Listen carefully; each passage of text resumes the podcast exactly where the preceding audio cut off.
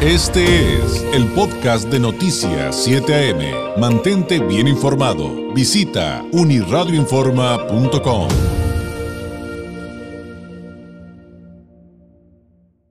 los últimos días se ha hablado eh, muchísimo acerca de la inversión anunciada de Tesla en México. Finalmente se establecerá en Nuevo León. Por cierto, el presidente Andrés Manuel López Obrador eh, hoy mismo va a ir a, esa entidad mexicana eh, y va, según adelantó, pues a, emitir algún mensaje respecto a esto que es muy importante, de hecho, para, para todo México. Pero también le tengo que decir, híjole, es que en redes sociales de repente se dicen muchas burradas respecto a, cómo se dan todos estos procesos para una inversión de esta magnitud, eh, quiénes participan, cómo eh, eh, se, pueden dar opciones. A, los grandes corporativos para traer esas inversiones, para generar esos beneficios que redunden en todos, etcétera, etcétera. entonces, como es nuestro compromiso, pues eh, vamos a hablar de este tema, pero con un experto, con alguien que sepa perfectamente cómo funcionan estas cosas, eh, que nos los pueda poner en su correcta perspectiva. Y es por ello que me da muchísimo gusto tener la oportunidad de platicar unos minutos con el economista y politólogo eh, Mario Campa, quien ya nos acompaña a través de la vía telefónica. Mario, ¿cómo estás? Muy buenos días. Hola, ¿qué tal? Muy buenos días, los saludo con gusto.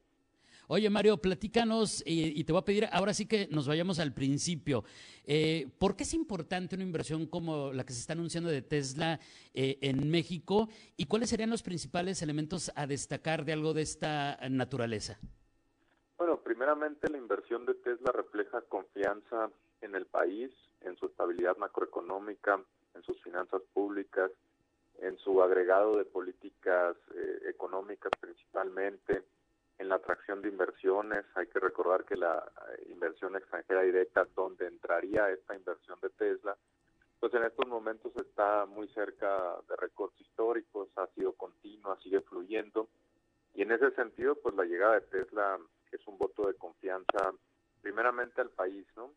Y bueno, es una magnitud muy importante. Estamos hablando de una inversión eh, entre 4.5 y 5 mil millones de dólares en una primera fase, según reportan varios periódicos eh, o fuentes cercanas a la negociación, y que en, una en un segundo momento podría llegar a 10 mil millones de dólares.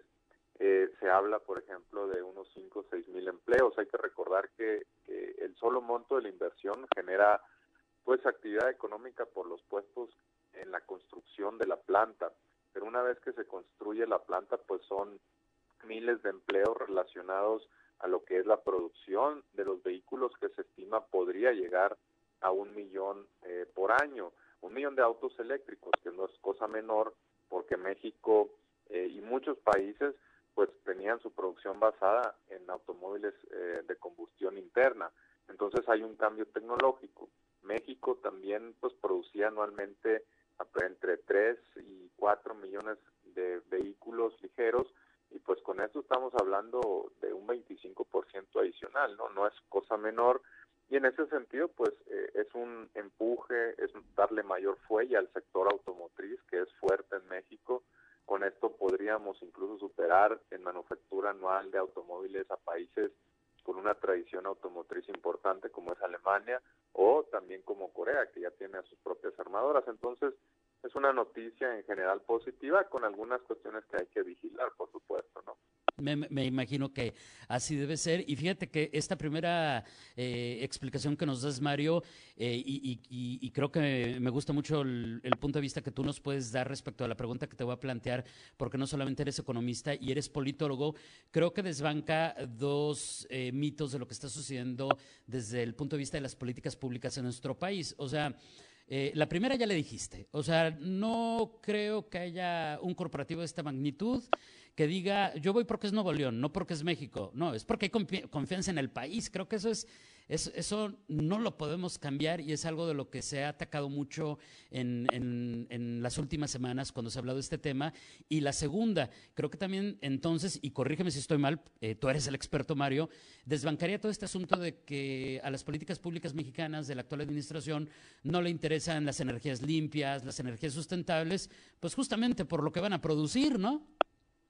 Claro, son, son vehículos eh, eléctricos, ¿no? Y finalmente hay cierto eh, apoyo, acompañamiento. El, primer acercamiento seguramente tuvo que haberse producido hace, hace un año más o menos en estos procesos. Ahora, es normal en este tipo de inversiones que, que vaya de la mano de los gobiernos federales para ver que ellos digan muchas veces cuáles son las posibles opciones para ver dónde se puede ubicar la planta.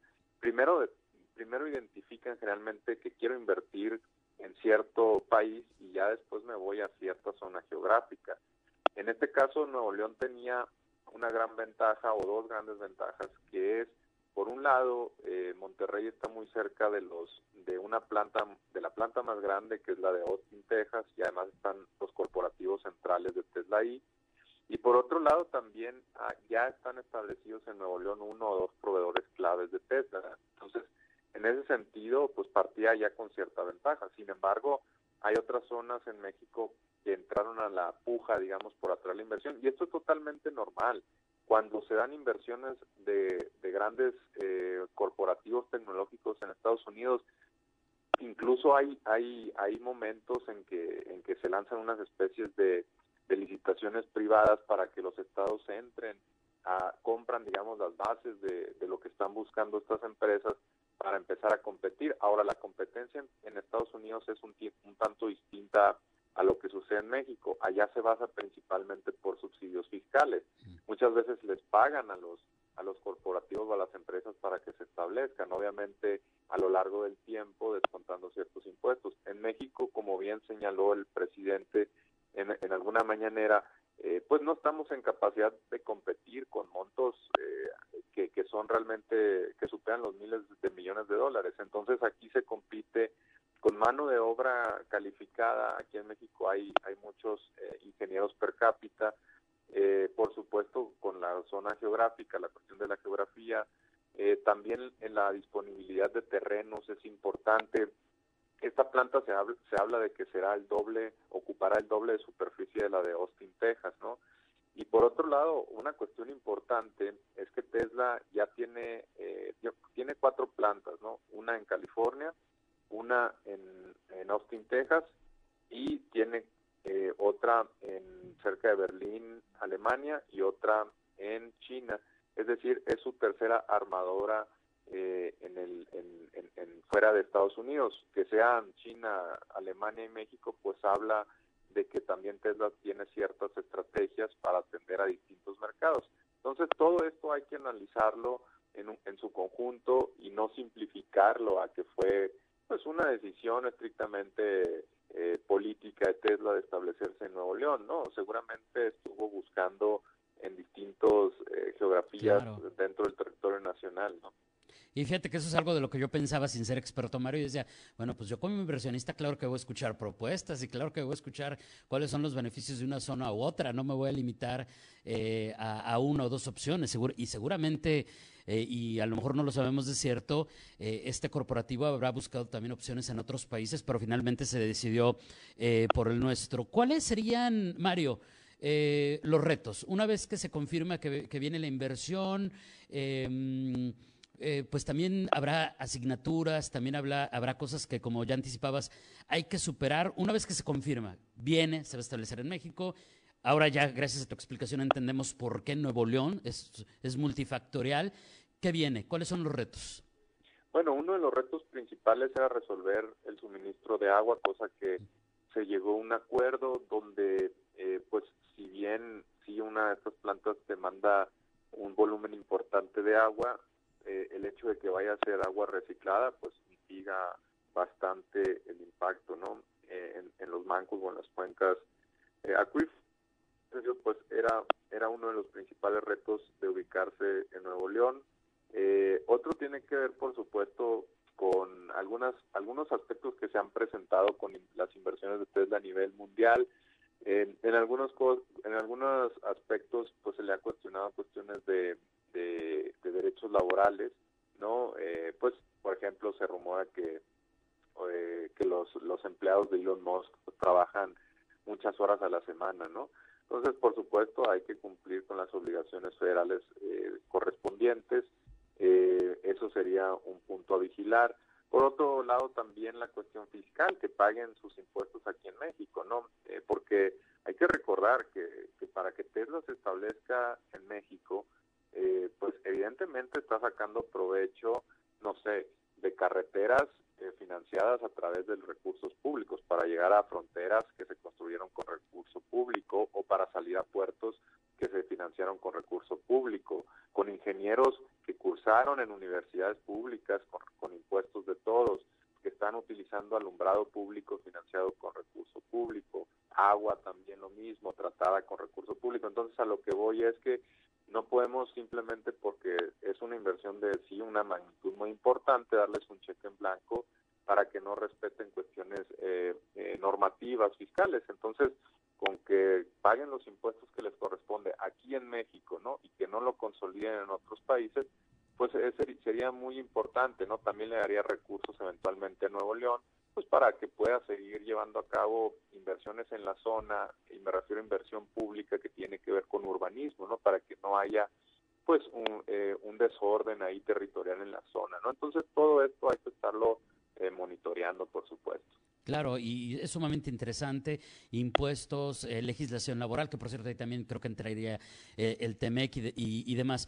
¿Qué hay con el tema que, creo que muchos no, no entendemos muy bien, Mario, de, de, lo que se está diciendo respecto al litio? Porque finalmente se ha puesto esta temática sobre la mesa y muchos han especulado respecto a que realmente de fondo a lo que viene Elon Musk a México es a buscar el litio. ¿Qué tan cierto, qué tan eh, correcto o falso podría ser esto? Mm, yo creo que no tiene mucho que ver con esta decisión, sino es que nada. ¿Por qué? Porque te pongo el ejemplo de Alemania, que son las primeras plantas que tuvo Tesla fuera de, Estados Unidos, em, no produce litio. o, incluso en Estados Unidos hay solo una planta que produce litio en todo Estados Unidos y realmente no es muy grande. Entonces, eh, pensar que una armadora tome una decisión basada únicamente en un insumo de muchos que ocupan estos procesos, pues se me haría un poquito descabellado, ¿no? Eh, yo creo que tiene que ver más con, con geocuestiones geográficas, disponibilidad de, ingenieros o técnicos, eh, ubicación de proveedores, antes que pensar en, cuestiones como el litio. Sí es cierto que el litio ya ocupa más o menos el 10% del costo de, producción de un auto eléctrico. En algunos modelos de Tesla incluso va subiendo ese, ese porcentaje, pero aún así, eh, pues México, eh, si bien tiene cierto potencial en este tema, eh, todavía no es un país productor y eso tomará años y mientras tanto pues Tesla ya está ya estaría produciendo los vehículos, ¿no?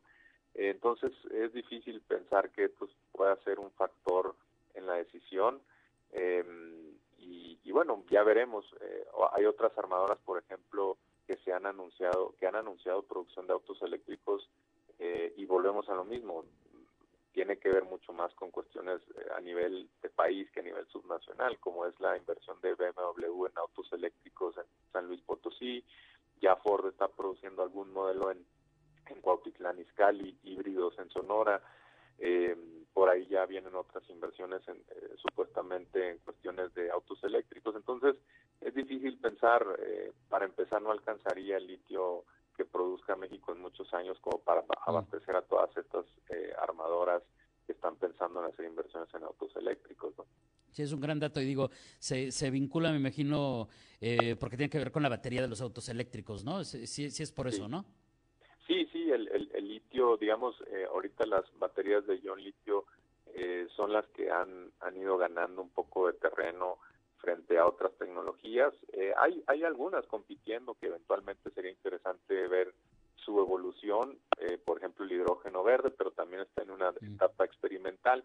Pero en estos momentos para la cuestión de las baterías de los automóviles, el litio es un insumo esencial, es el número uno, quizá junto al, junto al cobre podría ser, eh, y pues la densidad del litio, la baja densidad del litio, que es un transmisor eh, y que almacena electricidad, todo lo todo eso hacen que sea un muy buen insumo para las baterías. Hay otros metales también conductores, pero eh, pero ocupan, digamos, más espacio y haría que las baterías de los autos fueran mucho más grandes, ¿no? Y hay que recordar que Tesla, eh, poniéndolo como ejemplo, tiene como prioridad que las baterías no sean tan grandes y a, la, vez que sean eficientes, es decir, que alcancen un mayor número de, kilómetros o millas más recorrido con la misma, digamos, densidad. Y eso lo ha ido logrando poco a poco. También los cargadores han ido mejorando eh, en cuanto a reducir los tiempos para llegar a una carga total. Entonces estamos viendo una evolución interesante en el sector y pues qué bueno que México pueda ser parte de esta ola, ¿no? Claro, y por ahí estaba leyendo algo de que, de que la visión a largo plazo son crear baterías eh, de vida indefinida. Que, que, que, eso está increíblemente interesante, aunque ya, ya, ya, ya, ya, lo podremos platicar en otra ocasión. Mario, eh, te quiero agradecer enormemente eh, este tiempo. ¿Con qué podríamos cerrar? A manera de conclusión, después de haber entendido todo esto que hoy te agradezco mucho que nos hayas explicado, ¿cuál es el mensaje con el que en este momento, pues yo te diría, los mexicanos nos, nos debemos de quedar luego de estos anuncios? Bueno, quedémonos con que es una inversión que refleja confianza en el país, en su política económica, en su estabilidad macro. Todo ello pues forma parte de también de que tenemos una clase de ingenieros eh, que compiten con los mejores del mundo. Eh, eh, hay armadoras que se caracterizan por ser las más productivas en todo el país y que bueno, hay que tener en consideración que cuando llega una inversión extranjera, pues sí, es una fuente de empleos, pero también implica para ellos obligaciones que tienen que ver con temas laborales, ambientales, sociales eh, y fiscales, ¿no? Y todo eso pues tienen que ir cumpliendo con esos compromisos para que realmente genere pues digamos derrama social, ¿no? Y que estos beneficios pues lleguen a todos y no se queden únicamente a nivel corporativo, ¿no? Mario, muchísimas gracias. Un abrazo a la distancia y excelente fin de semana por lo pronto. Buenos días. Hasta luego, que tengan buen fin de semana, un gusto, hasta luego. Gracias, es Mario Campa, economista y politólogo, poniendo en perspectiva, eh, pues, qué significa esta gran inversión de Tesla en México, los beneficios, pero, pero también, también los retos, sin duda, interesantísimos. Este fue el podcast de Noticias 7am. Mantente bien informado. Visita unirradioinforma.com.